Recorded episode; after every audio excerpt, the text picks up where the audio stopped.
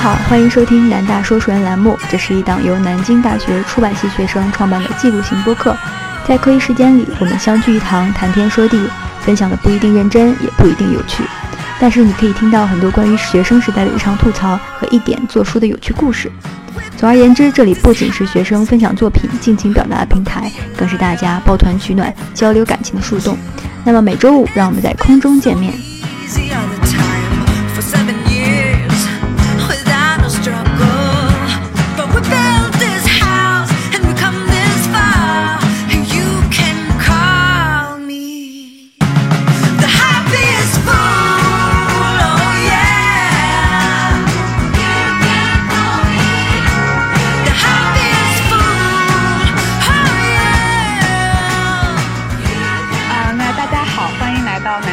书人，我是今天的主持人，每天都在仰卧起坐的陈布里。我是躺平界难以逾越的一座大山小馒头。大家好，我是越躺越平的摆烂人一枚乔乔。大家好，我是在这个卷人里躺成一滩的猪猪。嗯，前段时间我们聊了关于自我 push，也就是关于卷的话题。今天我们就来聊一聊与之相对的躺。躺平这个词最先来源于百度贴吧的一篇帖子，“躺平即是正义”。楼主对于躺平的解释非常的精彩，他是这么描述的：既然这片土地从没真实存在高举人主体性的思潮，那我可以自己制造给自己。躺平就是我的智者运动，只有躺平，人才是万物的尺度。当然，在“躺平”一词在年轻人中迅速流行之后，就受到了主流媒体的一致批判，比如说批评现在的年轻人未富先躺。这是一种不正常的价值观等诸如此类的话。今天这期节目，从主持人到嘉宾，要么就是躺平人，要么就是处在一个半躺不躺、仰卧起坐状态的。然后在这里就想听听大家关于对于躺平的一些想法。首先第一个问题，大家为什么会选择躺平？就我自己的经历来说，上了大学以后，我们名义上虽然拥有了非常广阔的自由。但其实，由于我们此前的人生都是被他人推着走的，我们其实缺乏一种行使自由的能力。在进入大学以后，我们生活就容易缺乏目标感，觉得不做那些乱七八糟的事情，不加入社团，不去卷那些评奖评优，也没有什么损失。在和自己的生活和自己身边的一切格格不入的同时，就会直接逐逐渐失去做任何事情的动力，然后失去梦想，沦为一条咸鱼。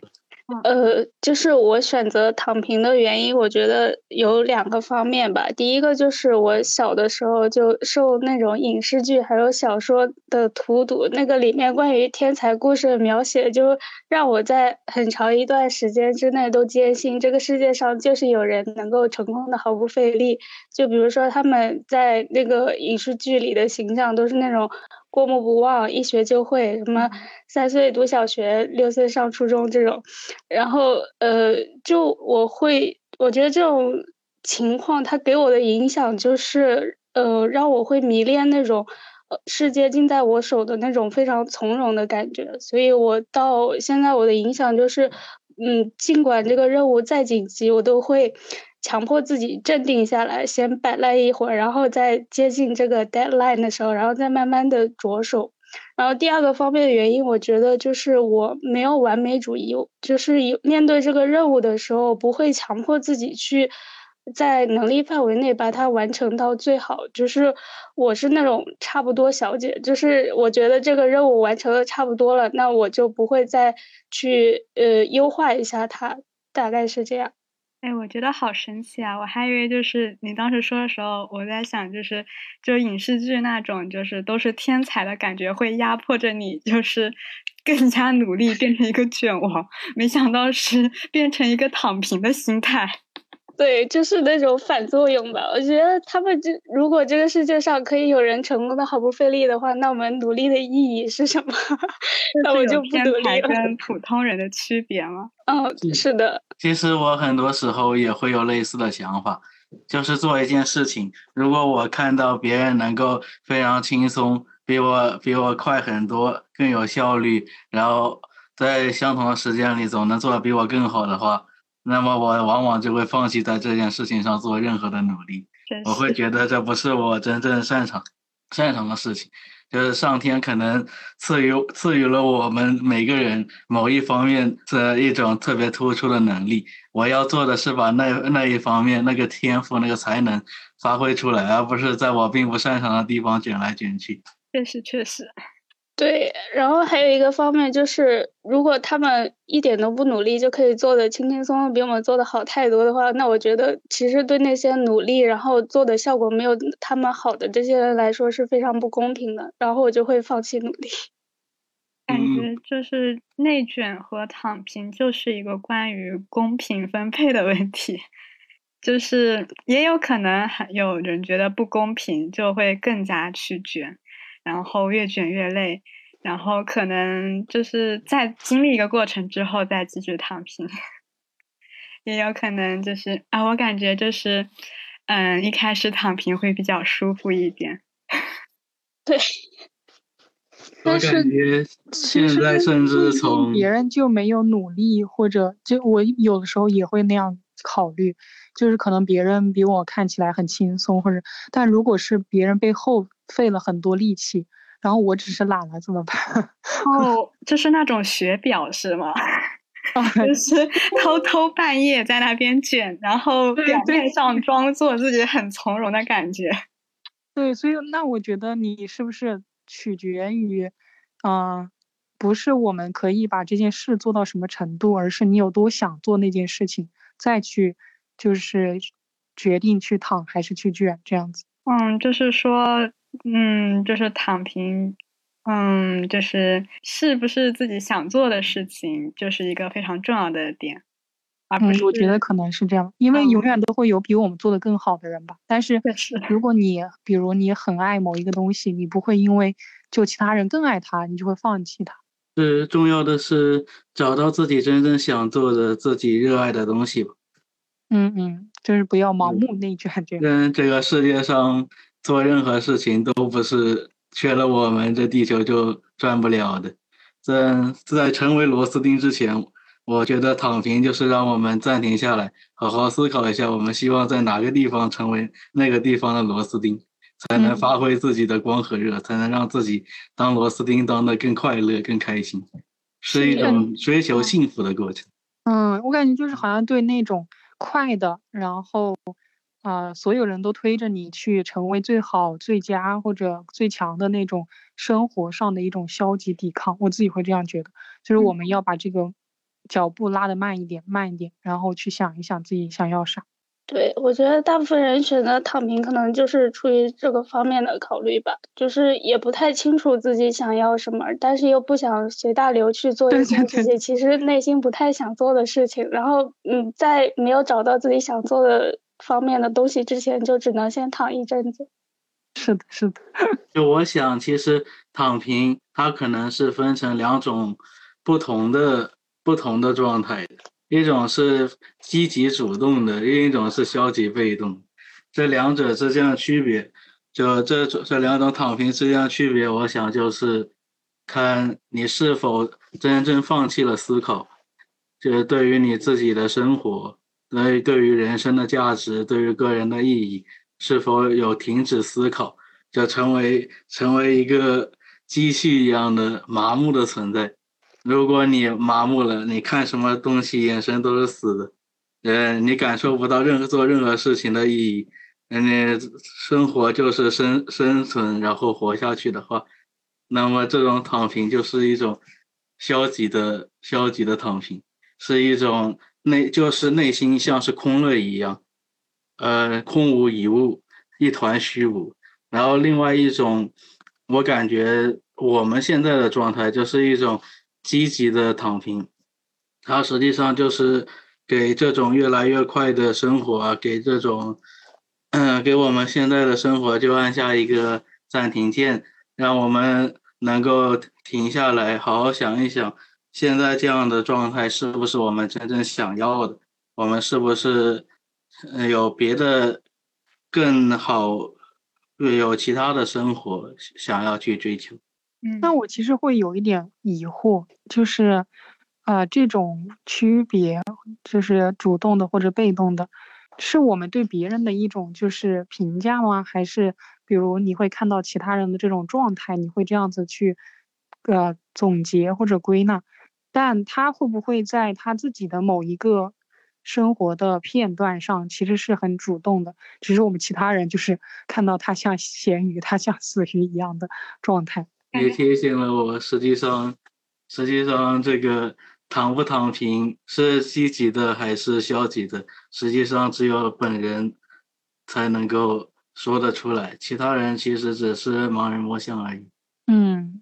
我也觉得，就是我昨天就跟室友讨论了，就是关于躺平的问题，然后我感觉他的态度就非常消极，就觉得就是做一切都是没有意义的。就是感觉就是自己坐在床上也被躺着被卷了，然后感觉他看别人的卷也是没有意义的。就他当时我们就聊天的起点就是他看到就是他有个，因为他是学法学的嘛，就是感觉法律都挺卷。就是那种感觉，然后看到那个朋友圈里面的人，就是在就是谈自己的毕业论文，就是翻了多少的文献呀，什么什么什么，就是做了多少的准备，然后突然灵光一闪，嗯，一灵光一闪就想到了那个想法，就写了洋洋洒洒一大串，然后包括就是关于就是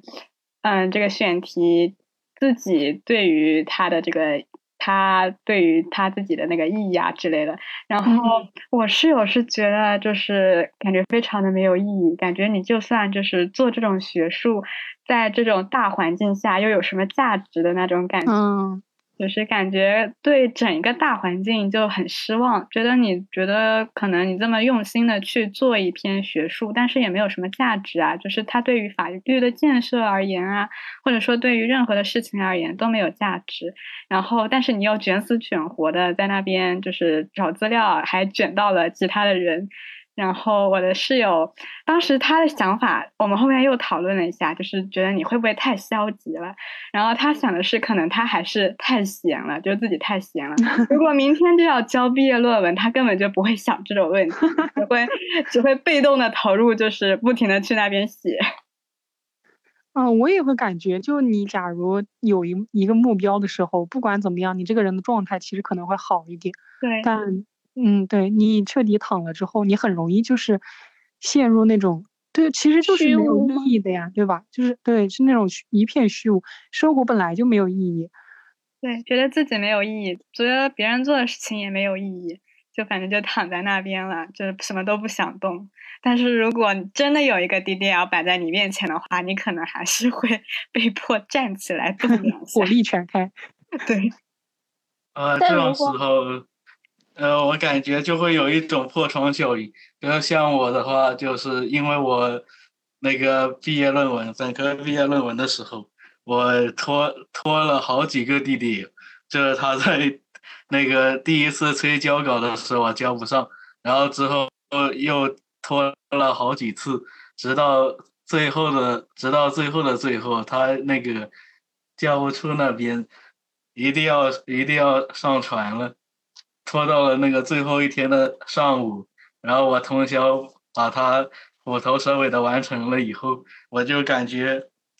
这时候所有的死线、所有的滴滴流对我都失去了意义，对我来说只是一串数字，而不是必须完成的某样东西。我有个问题，就是拖延，嗯，或者说摆烂，它拖延是一种躺平吗？就是。我一直很好奇这件事情，就包括就比如说期末复习，就是有人就是会拖到很晚复习，但是他会通宵呀，就是感觉这也不算一种躺平。就如果他真的是个躺平人的话，他会不会就彻底摆烂了，也不会再去通宵去完成它？我觉得那摆烂跟躺平也会不一样，就是摆烂的话，就对应这个拖延，可能就是彻底不管了，就是考多少分也无所谓，挂科也无所谓那种。说破罐子破摔。嗯，这个心理状态就有一点会有一点让人担心的那状态。但如果是躺平，我自己面对拖延就很容易啊，在那种比如我刚接到这个任务的时候，我就会大致预估一下它跟我的能力。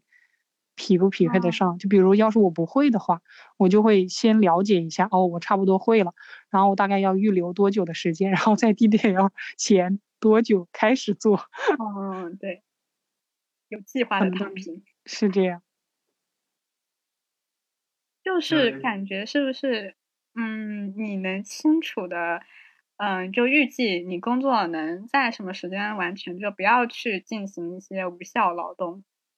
就我感我感觉是我们很容易，就可能我的性格是这样，就很容易。如果我的时间够多，比如有三天，但这个事儿我可能一天就能够做，其实也不会做到很好。但是当我真给自己三天的时候，我就很容易很完美主义，就是要把。啊，前前后后全部都要弄会，然后怎么的？但那个时候他又是一个三十天的工作量，然后我就索性就算了，我就会直接留到倒数第倒数那一天再开始留个什么，啊，做到什么百分之七八十，然后就交交就算了，是一种很不健康的状态呢。以最少的时间去做到八十分的成果，七十七十。嗯，我自己想了，关于这个躺平。我们一般跟它对应的词就是内卷，那实际上这并不是做所有事情都是内卷，就其实就要区分一种所谓的努力还有内卷的状态。嗯，呃，我自己的想法，像比如说，你看一个艺术家，他去，嗯，花费十年的时间去做，完成了他毕生最出色的作品，这时候我们所有人都会投以惊叹的目光，而不会有任何人。会去想，哎，这个人也太卷了，对吧？没有任何人会这么想。或者说，当你，比如说我们专业的话，有一位同学，他一心想成为某个出版社的编辑，他为此，他去看了这个出版社今年出的所有的书，然后去努力的跟，嗯，现就出版社的编辑去沟通，去了解自己的不足，努力的提升自己。然后最终如愿以偿成为了这个出版社的编辑，我我们所有人也都会觉得哇，他好厉害，嗯，他好努力，而没有任何人会觉得他很卷。但是我觉得你忽略了一点，就是这个状态下是没有其他人的，就是没有人跟他竞争，就是感觉没有比较。对，得有比较，就是感觉所有的内卷都是被别人给逼迫出来的。就比如说有一个人，就是同一个出版社，还有另外一个人在跟他卷这个岗位的时候，可能性质就发生了一个改变，就是开始做一些嗯竞争的时候，包括他不仅看了书，还去联系了各种各样的人，对，然后。加了什么各种微信，就进入了一种。一种循环里面，就是你追我赶的那种感觉，感觉就是你当时描述的是一个非常理想化的一个状态，就是包括像画家这样子，就是他用十年去画一幅画，但是有没有可能就是他已经饿死了呢？就是之前没有画出画，然后其他人就是，嗯，就比如说。比较商业性的投机取巧都成了大画家，然后他的画，就算他十年画出来这么一幅画，也卖不出去。感觉好像我们现在就是会比较急，就是希望，就是大概要那种成果摆在自己的面前，差多少我们就会伸手去够。如果那种东西它像信仰一样很遥远，我们就很难去相信它。像刚刚说的，就我们所有人躺平，很多时候是。呃，所有人去卷，很多时候是被迫卷，是别人带起来的。那么这个源头，这个带起来的那个源头，它是为什么会会去卷？这个为什么会有人开始率先开始，然后一路一路推着其他所有人跟他一起卷？今天应该有一个这样的人存在。所以我觉得可能躺平，他的状态更接近于前几年比较流行的一个词，叫佛系。就是我们对于某件事情，可能呃，我们想要的那个欲望没有别人那个强大。那原始欲望最强大的那个人，可能就是最先卷起来的那个人。也可能是位子不太够，可能机会不太够。僧多粥少那种吗？对，那假如比如就我们可能最常见的就是写作业吧，就是小组作业或者就自己写论文这样，就在字数上啊，比如下限是六千，然后我可能觉得那我写个什么七八千就最多了，但有的同学他可能就从一万开始卷起，那这个时候你就会面临这种选择，你是要跟上大家的步伐，就是你都不是要卷过别人，而是为了跟上，还是说你还是继续保持你自己的节奏呢？就是会觉得，就是如果自己写的少，老师就不会给他一个好绩点。嗯，就是我本科那个学校，它不是按九十分。八十分这样给绩点的，他是按百分比来给绩点的，就是比如说前百分之一的人是那个满绩，前百分之三的人是另一档，然后不是按分数，虽然分数也会有前百分之十的人九十分，可能这样子的一个标准，但是我感觉就是按直接按人头来算的话，就是感觉更加的就是卷生卷死，对对对，更加的明显，就你必须。就一个班就只有这么点人，你就必须如果要拿满绩的话，就得被别人给卷死。天呐，对我其实像我也了解到我们学校法学院的同学嘛，其实跟你的那个法学院的室友讲述的情况一样，就我经常能吃到他们的瓜，像是有一次他们上上了一个慕课。在慕课里边，就那个讨论区里，不是老师会给出一个思考题，让大家在底下的小框框里面回答嘛。然后结果第一次思考题公布结果以后，大家发现有那么一个人，他附了一个附件上去，这个附件有两万个字。天呐！而而这个而这个慕课本身占他这门课的成绩只占百分之十，这个思考题在慕课里边只占百分之十。也就是说，一共只有一分，你只影响一分。这个人交了两万字的稿子，在此之后，呃，法学院的所有人，他们他们交思考题的答案都是几千字起步。他他当时跟我讲述这件事情的时候，就非常的无奈。我跟他说：“那你那你放弃啊，不卷这几分不就好了？”他说：“但是法学院实在太卷了，这几分可能就能就能决定我能不能保研。”有很多时候太可怕。我们卷就是因为跟我们进入同一个赛道的人，他们都跟我们一样，也一样优秀，一样有有水平，大家实力都差不多。在这种情况下，就是比拼一个人的精神力。嗯，这时候就只能祈求，要么老师来一个作业的上限字数，要么老师你干脆就不要让我知道他写了这么多。嗯。而老师都是看热闹不嫌事大的，老师当然希望你对他的课投入的精力越多越好。但是老师会不会觉得一道思考题，你让我害得我还要看两万个字？希望老师都能这么想。就感觉其实高校的老师们自己本身也是卷王，非常鼓励这种氛围。之前不是说就是像青年教师。就是特别的惨嘛，就是青椒，对对对，不仅要上课，而且就是在其他的评定方面也是卷生卷死，就是好像就是如果达不掉呃达不到一定的像绩效考核一样的东西，就会就是直接走，嗯嗯嗯，飞升飞升即走，对，这种考核也是种卷。就是就作业来说的话，字数多就一定质量好嘛，所以我觉得躺平的人他们可能就会，呃，就是对于判评判质量质量有自己的一个标准。就我对于我这件事情有没有做得好，我自己是知道的，就不会在那种字数上做一些无谓的这种竞争。就刚刚那个学姐说的那种情况，如果六千字我。最多我可能就写到，呃，不会超过七千。如果有人写了一万的话，我也不会觉得我被卷到。如果这个七千是我非常用心的去写的话，那我觉得我这个作业的质量我算已经完成的比较好了，我就不会，呃，不会有那种焦虑的感觉。确实，可能自己如果真的用心写的话，就，啊，标准其实会。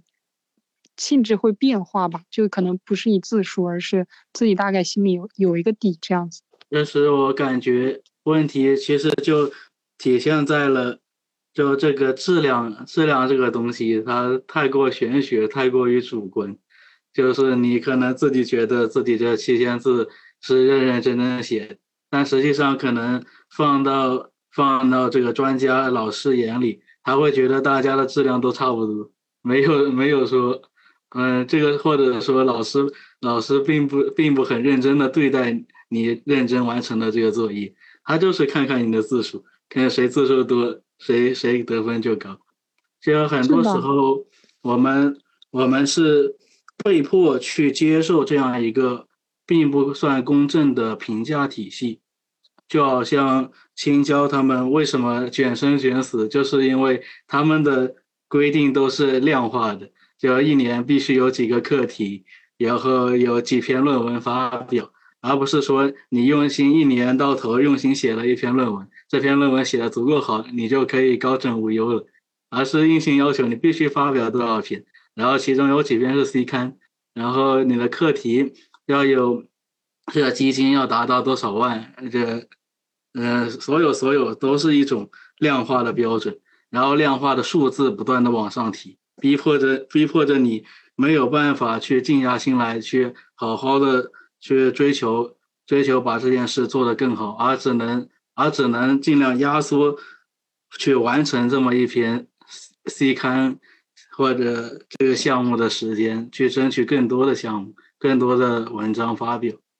这实际上是一种非常畸形的状态。而我们没有办法改变这种评价体系，只能被带着走，卷啊卷，卷啊卷，没有尽头。就如果在评判标准上就出现了问题，我们无力改变的时候，是不是就只能选择躺平？如果从标准上来看的话，就假如是你去制定那个标准，量化它又变成了一个相对怎么说呢？公平，因为。呃，如果是大家都来看这些文章的质量或者怎么样，一方面它可能费时费力，另一方面它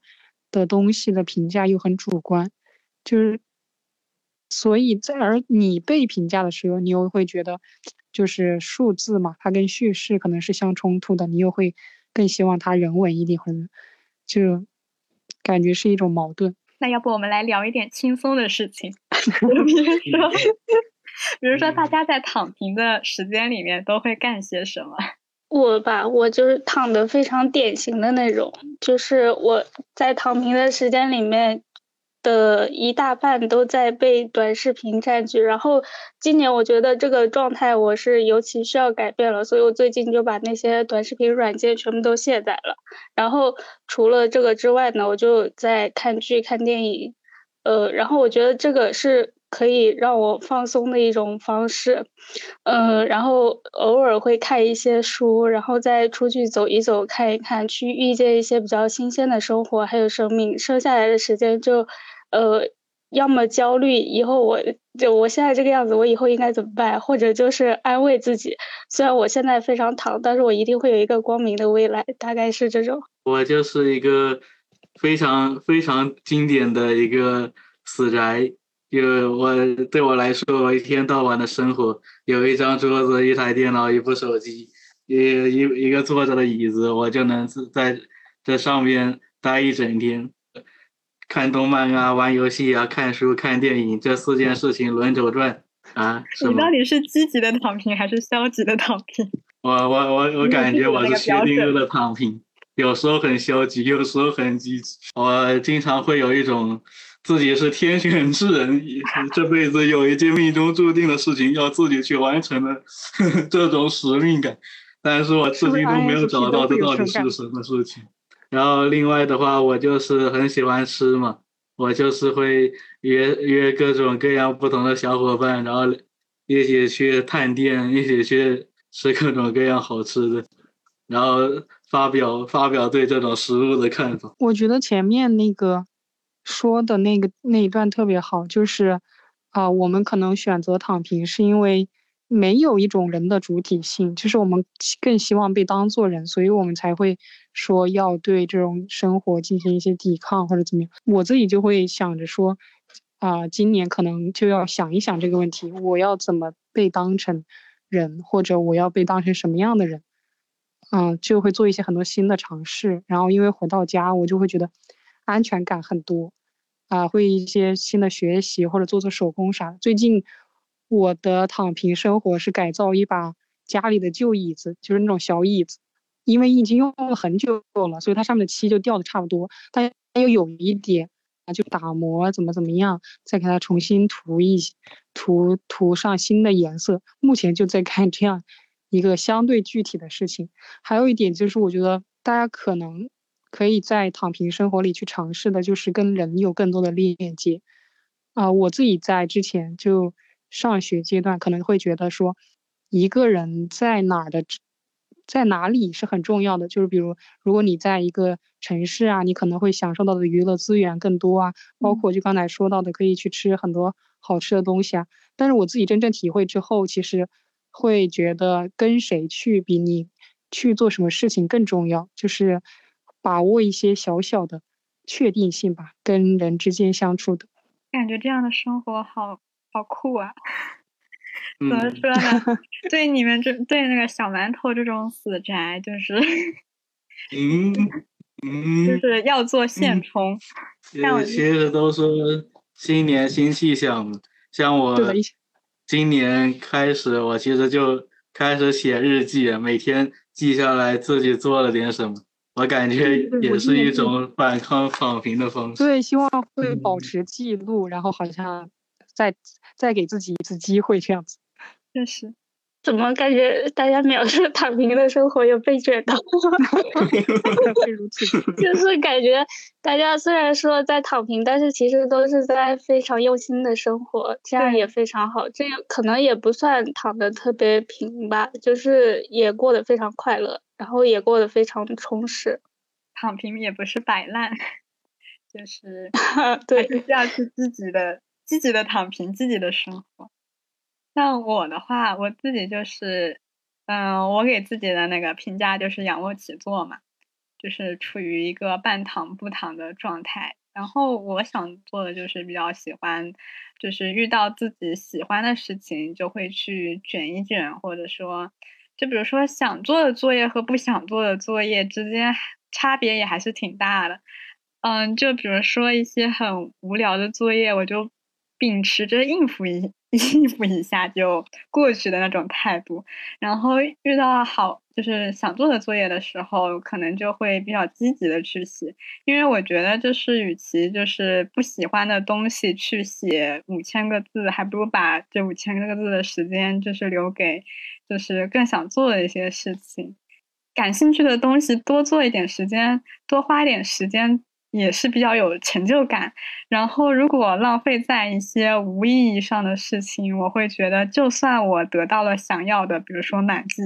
我现在回头想想，感觉还是浪好浪费时间，感觉自己当时好傻。这一点的缺点就是我得不到一个普适性的价值，可能就是，嗯，大从。呃，理性的评断，呃，评断上来讲，就比如说像满记啊，或者说找一个好工作，要赚好多钱，是一个比较公认的一个社会价值。就你爸妈在过年，就是亲戚问你的时候，也总是问你的成绩，或者说工作还有对象之类的，也不会问你你今天。嗯，写了几篇日记，或者说你看了多少书，你今天嗯钓了多少鱼啊？这样子就是比较生活的事情。如果从普世意义上来讲，就算积极的躺平者，也是一个生活上嗯普世意义上的失败者。就是可能是那种感觉，就包括就是就最简单来讲，就是爹妈不会认可，亲戚不会认可，过年会很难受。就马上现在就要马马上就要过年了，就是亲戚问你的时候就会很难受，就是。呃，问到一些这种问题的时候，对于我自己真的想做的事情的时候，就比如说段时间阳了，发烧在家，我不会去写作业之类的，但是我会上线把游戏委托给做完，可能这也 算是中缺，就是我比那些躺在家里面动不了的人多赚了多少元，那个 多少的那个游戏上面的东西，可能就不会去跟别人卷绩点。我可以跟你卷一些游戏段位啊，或者说打本比你打得快一点，这样子的一些比较可能社会觉得你是个废人的一些事情。但这个东西它就很讲究那种平衡，就听你刚才讲到的话，就是你需要一些世俗的成功，让你有一定限度的自由。嗯，比如可能你考上了什么学校，或者就什么之类，就包括找到什么样的工作之类，就是封住亲戚的嘴，封住爹妈的嘴，然后你可以在这个里面去再做一些自己想做的事情，而放弃一些要卷的东西，然后慢慢的可能过多少多少年，你就会成为你自己啊。我觉得成为自己是很重要的一件事情，成为一个就别人眼中，他们只是过路嘛，他们只是会留下一句评价。但他你的生活是痛苦的，他们也不会对此负责，我一直会这样觉得。嗯，我觉得这是个很好的想法，就是很好的人生态度。其实我们很多时候也不是说完全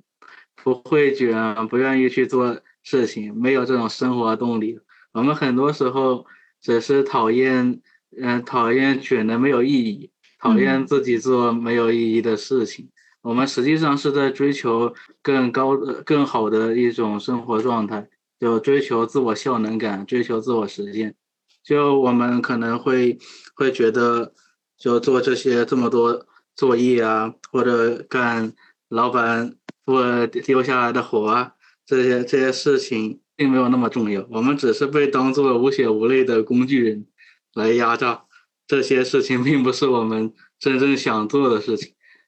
嗯，而我们真正想做的事情，只有我们自己能够去探索，能够去发现。其他人只会只能不负责任的给我们丢下一两句评价，按照他们的标准说我们是怎么样的人，说我们达到了或者没有达到他的标准，在他的体系下我们是多少分的。但实际上，每个人的人生都只是我们自己的。只要我们自己给自己打分的时候，能够留下一个不错的分数，就已经足够了。感觉最好的状态就是你自己内心也不会受到煎熬，就是躺着的时候不会觉得自己是个废物的时候。嗯，那是最好的状态。是，不会因为自己躺平而焦虑。嗯，对。那最后一个问题就是，大家是想如何去贯彻落实躺平方针？就比如说，怎么去应对嗯社会的。价值的这种问题，或者说家人的期待，或者说同龄人的压力，到底应该怎么去处理呢？就是关于别人的这种看法。呃，刚才讲到说面对亲戚或者爸妈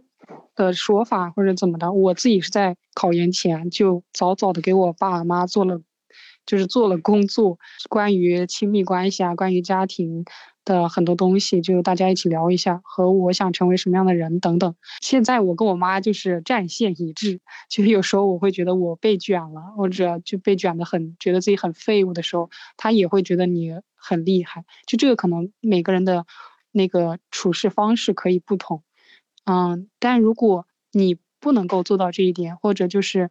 还是会在乎亲戚或者家人的想法的话，我的建议是要打造一个自己的秩序。就像我们刚才讲的，你的评价标准要把握在自己手里。嗯，但这个事儿它是一个很，就是很需要花时间的事情了，就是有各种心理学啊什么个体的东西。那我的建议是有一个自己的啊秩序系统，然后宇宙它保持是稳定的，可以帮我们在不管是现在。我们看起来的这种焦虑、情绪上的复杂，或者是包括现在其实社会环境的呃的不确定性吧，都可以让我们更安稳一点。就你有一个自己的小角落可以安身这样子。我自己心中的想法就是，像是我们去看一棵树的时候，我们就是去欣赏这棵树本身，而不会去做一些无谓的联想，就跟我们的现实生活保持一定的距离。就跳脱跳脱出来，好像好像在自我之外有一个有一个更跟自己保持距离的另一个自我，然后去冷静的审视我现在正在经历的这件事情。然后很多时候我们都会发现，实际上这件事情做成做不成，对于我们整个人生来说。其实并没有多么重要，它不过是这个人生阶段中一个一道小小的水花，甚至它投进湖里边都泛不起波来。而我们很多时候会因为自己当时太在意了，或者被一时的利害得失捆住了自己的手脚，这个眼光被局束在了这么一个方寸之间，导致我们并没有能够意识到这一点。所以我想，这个保持跟自己的现实生活保持一定距离，然后有一种有一用一种审视的眼光去看待，去去分析、去解构现在的生活，它是。有哪些东西实际上是外界的投射，而不是而不是我们内心固有的、我们真正想要的？去把这两样两件事情分清楚，然后把那些外界投射的部分，去一件一件的拎出来，然后去思考，我到底要不要接受它？如果接受它的话，我想要怎么去做？我能够做到什么程度？然后在此基础上，当我去这么去做，然后达成自己的目标、自己的自己设置的目标以后，就足够了。我我就是嗯。躺得很彻底的那种，就是我们这个学期其实，嗯，作业很多，然后班上人人都非常厉害，然后所以这个学期最开始那一段时间我就过得非常焦虑，因为我觉得，呃，我好像怎么做都没有办法比别人更好。然后后面有一段时间我就在想，我们班上有四十个人。那么一定会有一个人是第四十名。如果这个人是我的话，我可以接受吗？后面我想，好像也没有什么不可以接受的。就想通了这件事情之后，我就觉得，呃，那我这个学期可能就会过得更加轻松，更加，呃，不那么焦虑一些。然后，所以我觉得，如果你要贯彻你的躺平的策略的话，你在很大程度上，你需要放弃跟别人去比较一些东西，你需要不断的去。接受自己，就更加的学会跟自己相处。只要你足够的自洽的话，那你其实就可以贯彻你心里的这个价值观。在躺跟卷之间摇摆的这些人，他们是最痛苦的。如果你选定了这两个当中的其中一条，你只要把这个价值观一以贯之的坚持下去，其实你都不会太焦虑或者太痛苦。只要你能够。嗯，一直的坚持自己的想法，其实你就会过得比较的纯粹，然后又会自洽，自洽就会快乐。其实我在想，就是，嗯，以馒头的标准而言，就是积极的躺平跟消极的躺平，这之间摇摆的人也很 也很焦虑和痛苦。我一直想，就是其实，在这种程度上，会不会就是比较偏向于彻底躺平和。还是在卷的那种感觉，对我觉得 可能就是要在你这两个方向当中的中间地带的人都会比较痛苦吧。就你要选定一个方向，然后一直坚持下去，那你只要有那个心里有那个价值的标准，有自己判断自己人生意义的那种嗯标准在，你就不会太痛苦。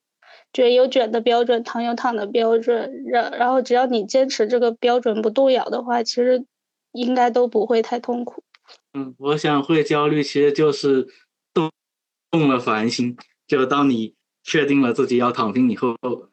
结果你发现接下来要做的这件事情，然后我其实有这个能力，或者说有这个可能性去把它做得很好，能够卷到我把它做得很好以后。然后能够得到这个东西，比如说可能是学业奖学金一等二等，然后可能是可能是这个评奖评优，我能够得到它。但是呢，你又不确定自己是不是真的真的能够做得到，或者说能够比得过自己的那些竞争对手。然后在这个在这个往复之间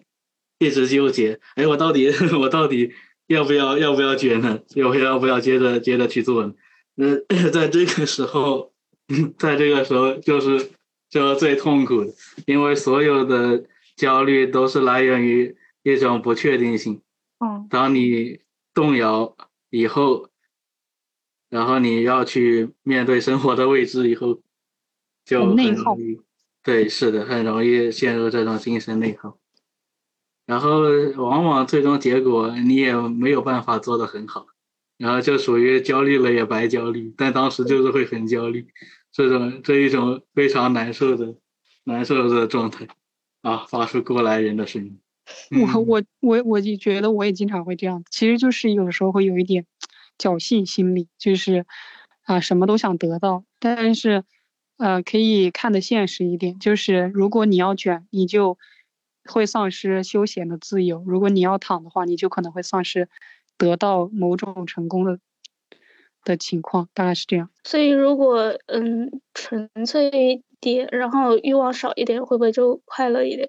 是的。嗯，可能就是像日本那种低欲望社会，可能我觉得像佛系这种，都是大家欲望可能降低了之后，就能得到真正内心的安宁吧。对，但是这种降低，就是如果是外界被迫降低的话，可能也会。不太快乐，要你自己主经历了一些事情，真的看淡了之后，你主动的去降低的话，反而可能会更加轻松自洽一些。嗯，是自己选择不去做那件事情，而不是就是我没有能力这样做，然后我一直安慰自己，哦，是我不想这样做，就其实有一点自欺欺人。对，是的。那我们今天的节目就到这里。好的，以自欺欺人结束吗？大家换一个结束吗？希望大家在最后也都能找到自己，就是能有一个安宁的生活方式。那今天的节目就到这里，拜拜，拜拜。